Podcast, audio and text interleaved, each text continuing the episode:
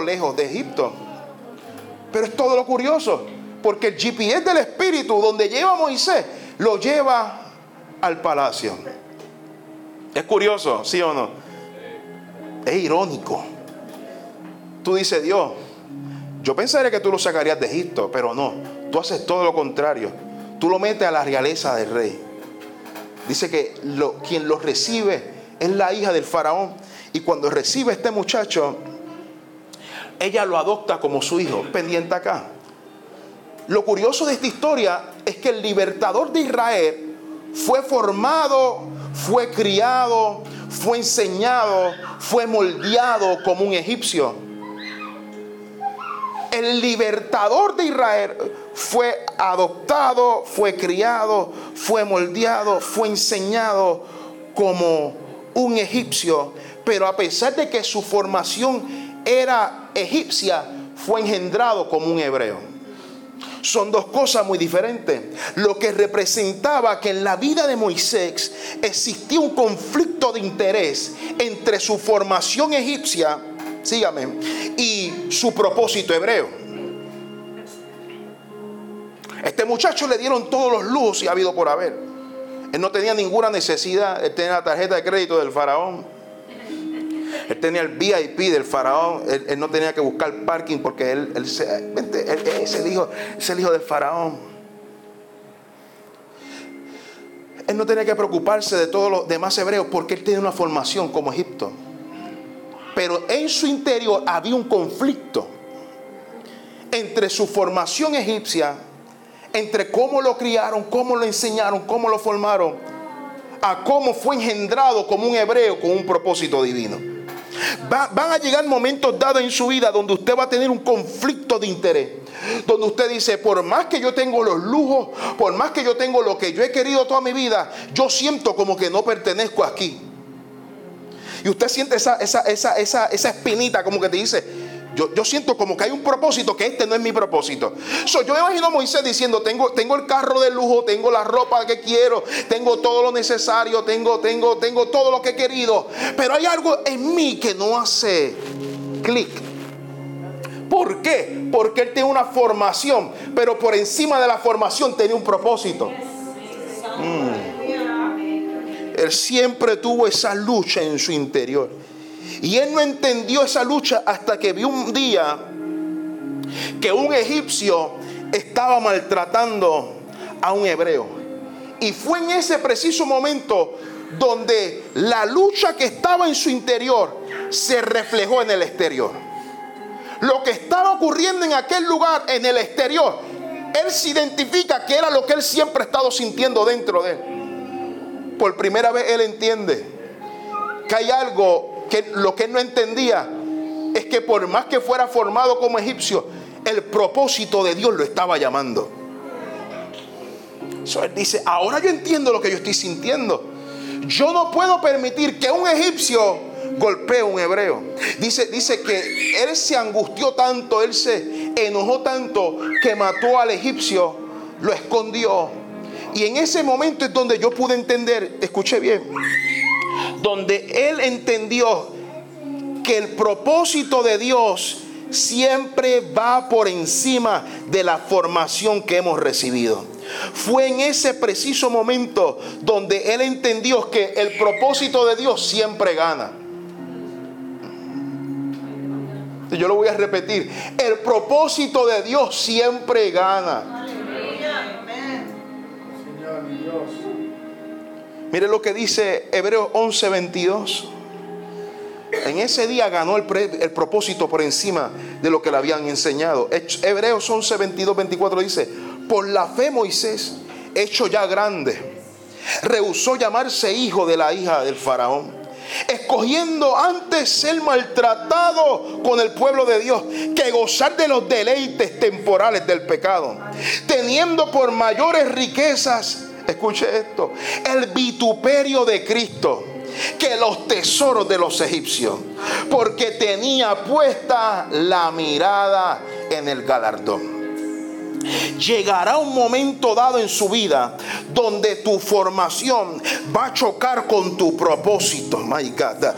Pero el día que es el cuando llegue ese día, Vástago procura que cuando llegue ese día, ese día elija propósito por encima de formación. El día que llegue, amado, tenga cuidado cómo usted va a elegir si va a escoger riqueza, si va a escoger aplauso, si va a escoger que la gente te agrade por encima del propósito de Dios. So Moisés dijo, yo prefiero vivir en proveza pero bendecido. Yo prefiero vivir en, el desierto pero bendecido que estar en el palacio con todos los lujos del mundo. Pero infelizmente va a llegar momentos dados en su vida donde tu formación, tu crianza, como te criaron tus padres, como se criaron en tu barrio, como se criaron en tu escuela, va a chocar con tu propósito. Ese es el día donde tienes que escoger sabiamente. No es que yo en, la iglesia que yo me crié lo hacían de esta manera, así, así, así, así. Es que en mi casa, mi familia, mi papá y mi mamá lo hacían de esta, de esta, de esta, de esta manera. Es que la cultura de Puerto Rico lo hace de esta, de esta, de esta otra manera. A veces la iglesia ha malinterpretado. Hemos idolatrado tanto la formación que hemos obviado el propósito de Dios en nuestra vida. Hemos idolatrado tanto la formación. Y yo no estoy diciendo aquí que la formación es mala. Lo que estoy diciendo es que va a llegar el día que tu propósito pesa más. En el día que Moisés se indignó, fue en el día que él dijo, la sangre pesa más que la formación y la información. Por fuera soy lo suficientemente egipcio, egipcio, pero por dentro soy lo suficientemente hebreo. La sangre pesa más. El propósito va a pesar más. ¿Sabe por qué yo le digo esto? Porque le estoy ahorrando dolores de cabeza. Te estoy ahorrando un par de boquetes que vas a coger en el camino. Te estoy diciendo, hasta que no abraces el propósito de Dios en tu vida, va a seguir cogiendo los mismos cantazos, va a seguir jangueando con la misma gente, va a seguir seleccionando a los mismos tóxicos, a las mismas tóxicas. ¿Habrá alguien aquí conmigo? Vas a elegir dinero por encima de felicidad. Por eso, por eso a mí me encanta la, la historia de Moisés. ¿Por qué? Porque Moisés es el ejemplo de lo que es ser un líder y un buen líder es el que entiende que por encima de aplausos, reputaciones, existe un mejor galardón. él prefirió convertirse en esclavo para ser feliz. Él convirtió que la gente lo bloqueara y le dejara de hablar, pero para ser aprobado en el cielo. En ese día Moisés entendió que propósito siempre va por encima de formación.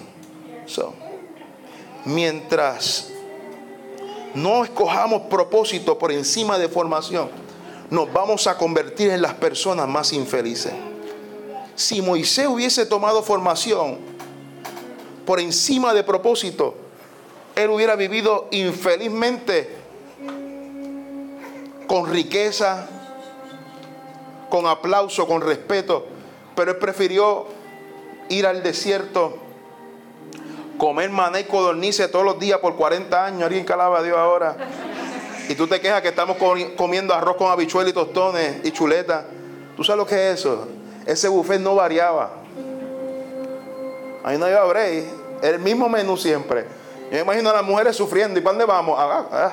Para los hombres hubiera sido más simple. ¿Dónde están los hombres? ¿Cuántos dicen amén? ¿Y para dónde vamos? Ellas no saben qué les hizo. Eh, esos 40 años para los hombres fue fácil. Las mujeres me están mirando ahora mismo. Hubiera sido simple. ¿Qué es lo que hay hoy? Baby, maná, codornices, simple. So, Moisés entendió que el propósito va por encima. Va por encima. Va por encima. Lo que Dios tiene para tu vida va por encima de cómo te criaron, de lo que te enseñaron. Yo tuve que entender eso.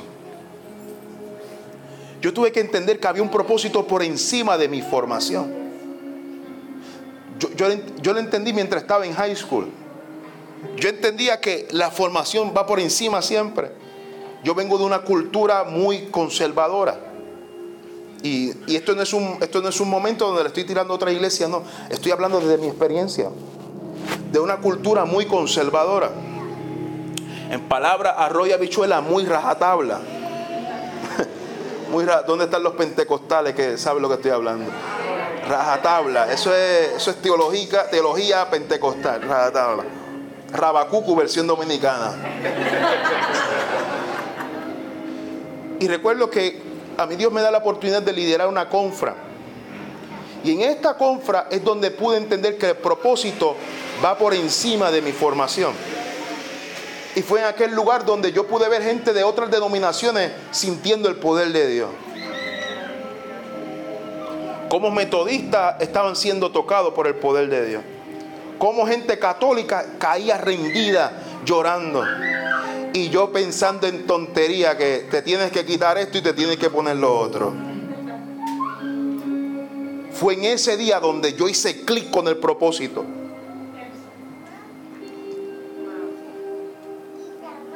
En ese día Moisés mató al egipcio que tenía por fuera.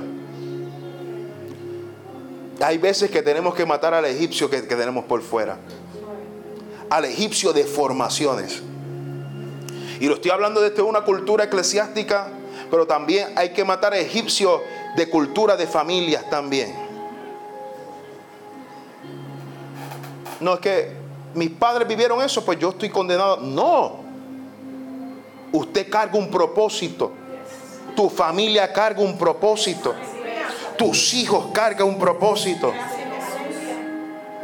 Por eso, en ese día Moisés escogió propósito. Pero escoger propósito le costó los aplausos, le costó la riqueza. Y no le quedó de otra que huir a un lugar llamado Madián. Eh, eh, el domingo pasado yo le puse por título, aunque no entienda, es necesario. Y Madián es ese lugar donde Dios te lleva, aunque tú no entiendas, pero es necesario que tú llegues a aquel lugar. Moisés sale huyendo a Madián. Pero lo que Moisés no sabía es que mientras él pensaba que estaba huyendo de su pasado, él estaba huyendo hacia su propósito. Madián es el lugar donde tú dices, estoy corriendo para allá porque no me queda de otra. Y es en esos lugares donde no te queda de otra, donde estás corriendo hacia el propósito de Dios. Aquí hay gente que ha llegado a Vástago y Vástago ha sido su Madián. Porque no te quedaba de otra, no te quedaba de otra, no encontraba otra cosa que hacer para que nadie te funcionara. Y Dios te dice, tú pensaste que tú estabas huyendo de tu pasado, pero en realidad te hice, te hice una emboscada. Aleluya. Y en realidad estabas corriendo hacia mi propósito. Madián son esos lugares donde no te queda de otra que correr al propósito de Dios. A mí me encanta esa huida. Porque no tenemos carta que jugar. Cuando vamos, vamos huyendo hacia Madián es porque no, mira, ya no nos quedan ni ideas. Ya te, te, te agotaron todas las ideas que escribiste en, en notes. Paso 1, paso 2, paso 3, paso 4 paso 1B, paso 1C, ¿sabes? Y te quedaste sin idea, sin estrategia, sin dinero, sin gente. Y no te queda otra que huir. Pensando que estás huyendo del pasado. Pensando que estás huyendo de la vergüenza. Pensando que no hay nadie que va a trabajar con esa herida, con esas cosas que tú no quieres mostrarle a nadie. Pero lo que Moisés no sabía es que mientras huía del pasado, Dios lo estaba llevando hacia su futuro. Madián fue el lugar donde Dios lo convirtió en el libertador de Israel. ¿Escuchó la palabra? Madián fue el lugar donde Dios lo formó como libertador. por eso yo le estoy diciendo, Madián es necesario.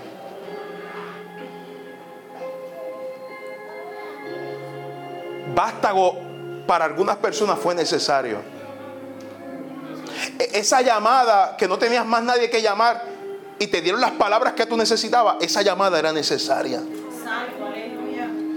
Ese mensaje de texto que le enviaste después de viviste, viviste quebranto, viviste el momento de dolor y no encontrabas con más nadie y enviaste y te atreviste a enviarte el texto diciendo estoy desesperado, estoy desesperada. Y fue en ese, en ese texto donde pudiste recibir claridad hacia tu futuro. Porque Madián es el lugar donde tú piensas que no te vas a encontrar nada, pero en esos lugares es donde Dios te está esperando. Para mostrarte que hay un futuro mejor para mostrarte que hay, un mañana mejor, para mostrarte que de ese dolor puede nacer tu fortaleza, para mostrarte de esas lágrimas Él puede escribir una nueva canción, para mostrarte que de esos brazos caídos son los brazos que van a levantar a otros. Hoy Dios te está diciendo, te quedaste sin recursos, pero ahora comienzan los míos. So, Madián. Él huyó a Madián porque no le quedaba más nada. Pero esa huida le iba a costar 40 años, donde lo iban a convertir en el próximo libertador de Israel. La, primera razón por la cual Dios lleva a Moisés a Madián es que en Madián él tiene que entender lo siguiente. Y usted tiene que entender lo siguiente. En Egipto usted mató al egipcio que tenía por fuera. Pero en Madián usted tiene que matar al egipcio que le queda por dentro. Un, dos, tres, probando. Mm, mm, mm, voy a decirlo para acá, voy a decirlo para acá. En, Egipto usted mató al egipcio que tenía por fuera. Pero Dios te lleva a Madián para que mate al, al egipcio que todavía te queda dentro. El problema es que al egipcio de por fuera se nos hace fácil matarlo. Pero lidiar con el egipcio que tenemos por dentro, ay, ay, ay, ay, ay, ay, ay, ay, ay, ay. So, hoy Dios te está diciendo, te llevo a Madián, porque en Egipto mataste las cosas exterior, pero ahora tenemos que lidiar con las cosas que tienes que darle muerte en tu interior. Se nos hace fácil venir a la iglesia todos los días si podemos venir los domingos todo el tiempo, publicar cosas bonitas en Facebook, compartir memes cristianos, reír cristianos. Se nos hace fácil reprender al diablo. En el nombre de Jesús te va. Eso es fácil. Pero tener que lidiar con tu carácter en tu interior. Tener que lidiar con la lengua que usted tiene. Alguien diga algo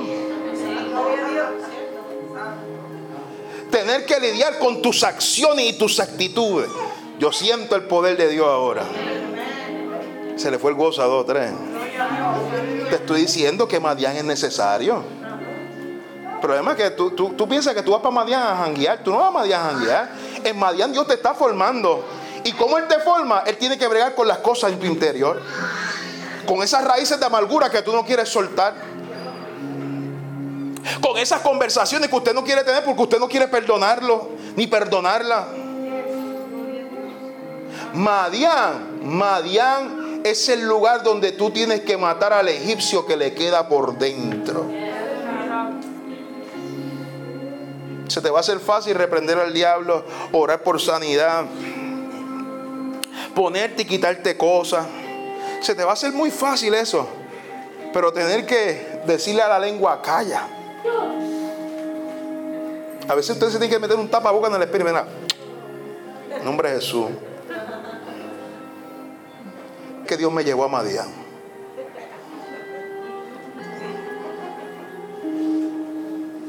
Esto es para hijo, hija, papi, mami, esposo, esposa, amigos. Hello. Cristianos. Ay, qué silencio pastor, es que estamos en Madián. Entiendo, no podemos hablar. Porque Madián es el lugar donde hay que lidiar con las cosas que nadie ve. So, lo primero que Dios, porque Dios dirija a Moisés a Madián? Porque en Madián él tenía que matar al egipcio que tenía por dentro. Pero existe una segunda razón.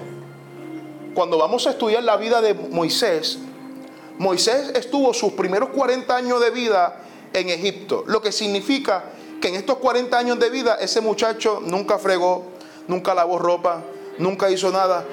En esos primeros 40 años él aprendió a ser alguien. ¿Por qué yo digo que él aprendió a ser alguien? Porque todo el mundo le servía a él. Todo el mundo lo reconocía a él. Todo el mundo sabía quién era él. Por ende, esos primeros 40 años de vida, ese bloque, ese bloque de 40 años de vida, él aprendió a ser alguien. Pero ahora Dios lo lleva a Madián. ¿Y cuántos años él, estuvo en Madián? Que yo dije ahorita. Lo, lo metió por 40 años más. Es que Dios todo lo hace intencional. Él dijo, por 40 años tú aprendiste a ser alguien, pero ahora en los próximos 40 años tienes que aprender a ser nadie. Los primeros 40 años Moisés te sirvieron, pero los próximos 40 años tú vas a servir a otro. Moisés aprendió que en Madián, en el reino para ser alguien, tenemos que convertirnos en nadie. ¿Habrá alguien aquí conmigo? Tenemos que aprender a convertirnos en nadie. ¿Quién diría que ser líder? Moisés diría, pues tú me llevaste a Madián porque voy a ser el líder, el libertador, el ungido, el pastor, el ministro. Y él pensando, pensando que le iban a servir, pero en Madián él aprendió que para ser alguien en el reino, tenemos que ser nadie. Y yo creo que uno de los errores que hemos cometido es que hemos usado la palabra líder o cualquier título como sinónimo para que la gente nos sirva. Yo creo que esta es una de las razones por la cual la gente está apático a la iglesia. Yo creo que por eso la gente está apático a gente que tiene títulos, a gente que tiene el título de cristiano, de pastor, de cantante, de ministro. ¿Por qué? Porque lo que le han enseñado, o tristemente la iglesia lo que ha enseñado, es que tú tienes que ser alguien. No, en el reino tenemos que ser nadie. Son Moisés, por 40 años te sirvieron, pero ahora en los próximos 40 años tú tienes que aprender a servir. ¿Qué significa esto? que el que es líder, el que es un cristiano responsable y lo suficientemente maduro y saludable, entiende que nuestra responsabilidad no es ser servido. Nuestra responsabilidad es servir a los otros. En Vástago nosotros abrazamos uno de nuestros valores y es que servir es nuestro motor y es nuestra pasión. Todo lo que hacemos no funcionará si no lo hacemos con servicio, con esto en mente. Ese es nuestro motor como iglesia.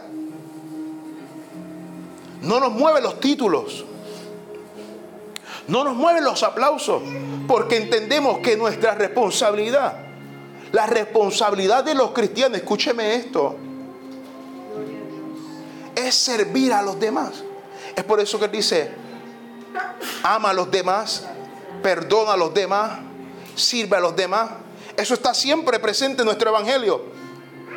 El problema es que nos ponemos el sello de cristiano. No, y ahora la gente no puede estar con nosotros. Y ahora yo no me puedo meter ni compartir con, con esta familia. Ni ahora ellos no pueden estar porque no están a mi nivel. No. Ser cristiano es enrollarnos las mangas. Es enrollarnos las mangas y lavarle los pies a otro. Ser cristiano es quitarnos nuestra, nuestra, nuestra cobija y dárselo a otro. Ser cristiano no es hablar en lengua y caernos para atrás y que se nos paren los pelos. Moisés, lo que te va a hacer un buen líder no es tus títulos ni tu experiencia lo que te va a hacer un buen líder, es un ser, un servidor. La única manera que vas a poder tener la habilidad de poder liderar un pueblo por tanto tiempo es entendiendo que te llamé a servir. Si entendiéramos esto, la vida de los cristianos sería más simple. La iglesia tuviera más éxito. Por eso nuestro deseo como iglesia, como vástago, es que todo el que llegue no quiera buscar título aquí. Entienda cuál es nuestro llamado. ¿Cuál es nuestro llamado? servir a otro. So, ayúdame a predicar y dile que está a tu lado en qué te puede ayudar, díselo.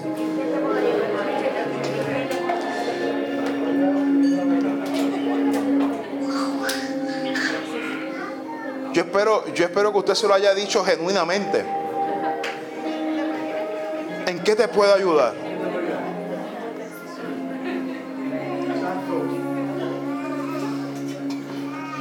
¿En qué puedo orar por ti? Estas son las conversaciones que los cristianos tenemos que abrazar. ¿Dónde tenemos que ir a tomarnos el café para hablar un rato? Necesitas que te dé un abrazo. Estas son las conversaciones. Tú sabes que, mire, a mí todavía me queda el pentecostal por dentro, por mí. A mí me gusta el fuego, que caiga y que, y que llueve y que toda esa cosa. Y que se caigan para atrás. A mí me gusta esa vaina. Pero ¿de qué vale que oremos por fuego si no podemos preguntarle a alguien cómo tú estás? No hay nada más espiritual que eso. ¿Cómo usted muestra su espiritualidad? El cambio. ¿Cómo usted muestra su título de cristiano? Sirviendo a otro. Son Moisés, Moisés, Moisés. Por 40 años aprendiste a ser alguien.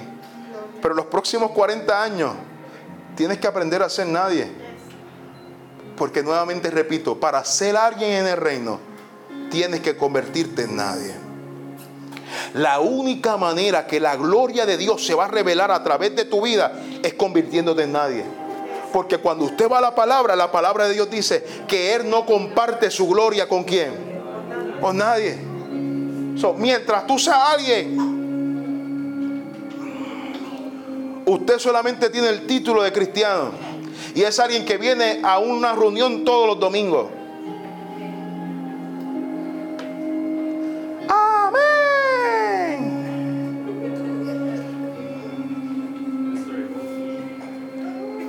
Ahora, ya que usted tiene esto en conciencia, nuevamente pregúntale que le está a su lado. ¿En qué te puedo ayudar?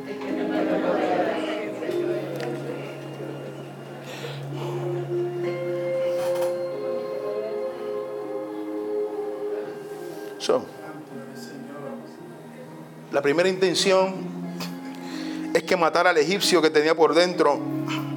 La segunda razón era para que aprendiera a ser nadie. Y ahora soy yo el que me cuestiono. Si el interés de Dios era sacar el pueblo de Israel de egipcio, ¿por qué no lo sacó cuando Moisés mató al egipcio hace 40 años atrás? Usted no se a pensar que Moisés teniendo la oportunidad de, mira, maté, maté a, un, egipcio, él pudo decir a los israelitas, ¿dónde están los israelitas? Vámonos de aquí. Él no lo hizo. ¿Por qué Dios no aprovechó ese momento para libertar al pueblo de Israel y usarlo como una revolución en aquel momento? Y entendí lo siguiente, la razón por la cual Dios tiene que llevarlo 40 años más a un lugar a convertirse a ser nadie, a un lugar para que matara al egipcio que tenía por dentro, es que Dios nos estaba enseñando un principio poderoso. Y es que Moisés no puede llevar a nadie a un lugar donde él nunca ha ido. Ahora usted entiende por qué Madián es necesario en nuestra vida. Porque Madián es el lugar donde Dios te dice, te estoy llevando al desierto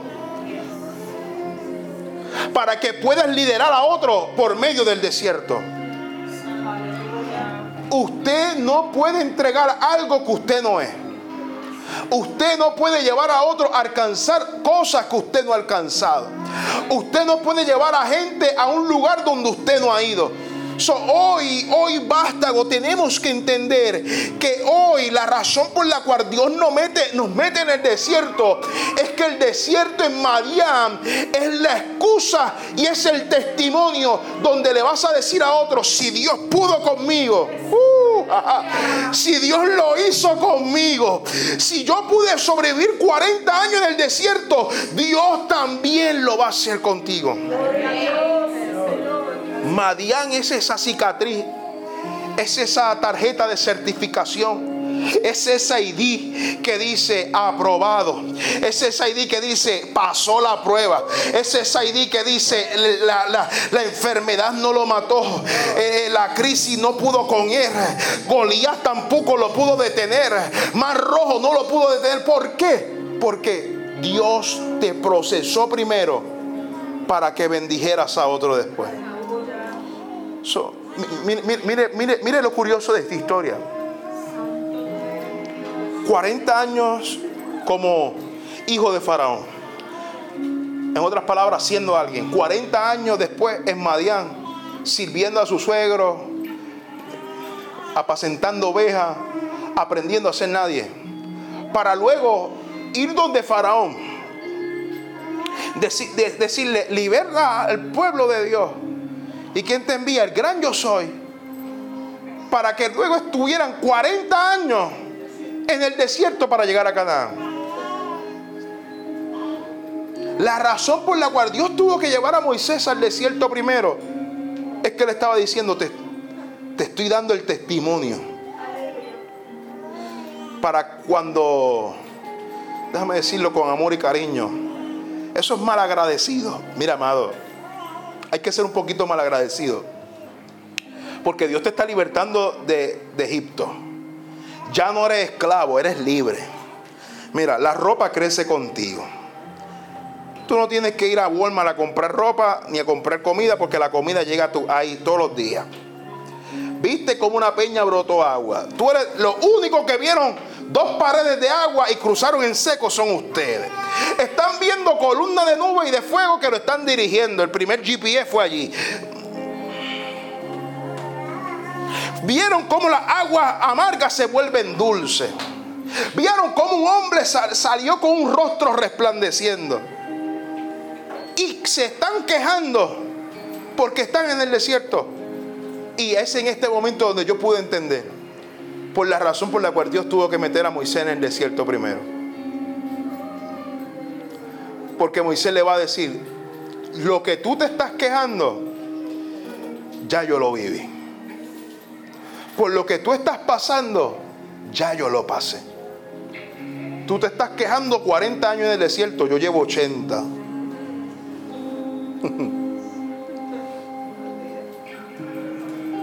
y es aquí donde yo entiendo por qué los Madian son necesarios. Ahora me hace sentido el título de la prédica del domingo pasado. Y yo espero que usted le haga sentido. Aunque no entienda es necesario. ¿Y cómo vas a entender? Que los procesos de vida, los dolores que te ha dado esta vida, las cicatrices que te ha dado esta vida, es el testimonio vivo que si Dios lo hizo contigo, también lo puede hacer con ellos. si hoy yo pregunto cuál es tu testimonio, yo estoy seguro que aquí hay gente que tiene testimonio poderoso. Pastor, yo apenas estoy en Madián, apenas estoy llegando, estoy en mis primeros años, pero Dios te está diciendo, ese testimonio, esas pruebas, esas circunstancias serán el testimonio vivo. Para que cuando la gente pregunte cómo se puede, tú lo vas a decir, yo pude hacerlo en Cristo Jesús. ¿Se puede? Sí se puede. ¿Cómo, ¿Cómo perdonar al que te hizo daño? Mira, aquí está la prueba cómo sanar las heridas de los traumas de mi niñez con mis padres. Mira, aquí está la prueba. Mira cómo Dios restauró nuestro matrimonio. Si se puede, aquí está la prueba. Mira cómo Dios me sanó de esta enfermedad. Si se puede, aquí está la prueba. Mira cómo Dios me sacó del lodo cenagoso. Si se puede, aquí está la prueba. Mira cómo Dios me libertó de esas drogas. Si se puede, aquí está la prueba. Mira cómo le puedo servir a Dios aun cuando todo está en contra mía. Si se puede. Mi único consejo hoy en esta mañana es que no abandones el proceso. Uh. no abandones Madian. No abandones tu desierto ahora. Porque Dios está escribiendo el milagro para otra persona a través de tu dolor. Esto, esto que yo acabo de decir posiblemente no te hace sentido. Pero hoy Dios te está diciendo, tu dolor es el milagro para alguien. Oh, sí, Señor. Tus lágrimas es la canción de alguien. Tus heridas es el abrazo que va a restaurar a alguien. Tu silencio es la palabra que va a bendecir a una persona. Hoy Dios te dice, no renuncies tu proceso. No salgas de Madian. Porque Dios está escribiendo la historia para bendecir a alguien más. yo quiero invitarte que ahí donde tú estés te pongas de pie, por favor. Soy Keila y queremos agradecerte por ver y conectar con este mensaje. Quizás hoy tomaste la mejor decisión de tu vida de seguir a Jesús. ¿Qué te parece si hacemos una pequeña oración? Gracias Señor porque moriste por mí. Gracias porque me amaste a mí primero. Escribe mi nombre en el libro de la vida y que me perdones de mis pecados. Amén. Queremos mantenernos en contacto contigo. Escríbenos en nuestras redes sociales o a través de bastagochurch.com.